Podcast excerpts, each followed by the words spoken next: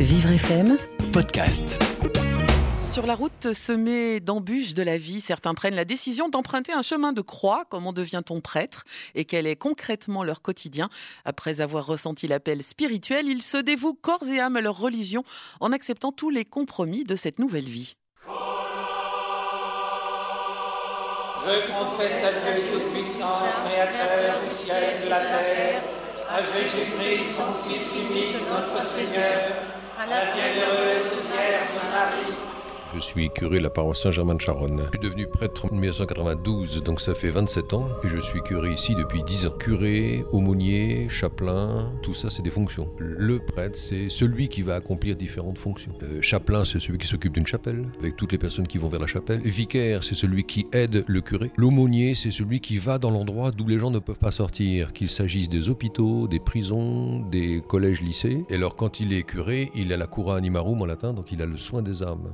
Responsable de toutes les personnes qui sont sur son territoire. J'ai commis des péchés, Seigneur, beaucoup de péchés.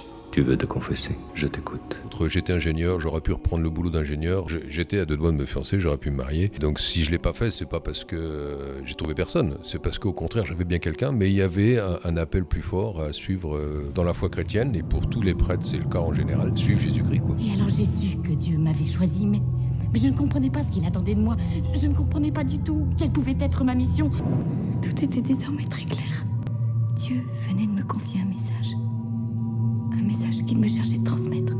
Être curé, on est choisi par notre évêque pour porter cette charge. C'est pour ça que je précisais. On, on ne devient pas curé par choix, on peut le demander. Hein. Et la charge de curé, c'est vraiment la charge du pasteur qui s'occupe de tout le troupeau, quoi. Dans le sens biblique. C'est avec l'évêque la charge la plus pleine. En fait, je suis directement le délégué de l'évêque sur le territoire. Notre identité d'homme va de naissance en naissance. Et de naissance en naissance, nous allons bien finir nous-mêmes par mettre au monde cet enfant de Dieu que nous sommes. Car l'incarnation pour nous, c'est de laisser la réalité de Jésus s'incarner dans notre humanité. Comment on devient prêtre? Eh bien, c'est un délicat ajustement entre l'appel intérieur et la reconnaissance de la part de l'Église. Les deux. On a sept ans de formation et puis après on est envoyé en mission à droite à gauche. Pendant qu'il va faire son séminaire, on va discerner, voir si c'est bien sa place, s'il a les aptitudes pour. Et puis euh, si c'est le cas, bah, l'Église reconnaît qu'il y a un appel. C'est un discernement très important. Et la personne reconnaît aussi qu'elle est appelée et par Dieu et par l'Église. Et il y a un pas en avant et il leur donne prêtre. Tu pourras bientôt prendre part à la Sainte Messe.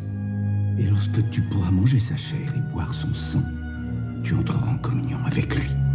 Je vais être en communion avec lui tout de suite.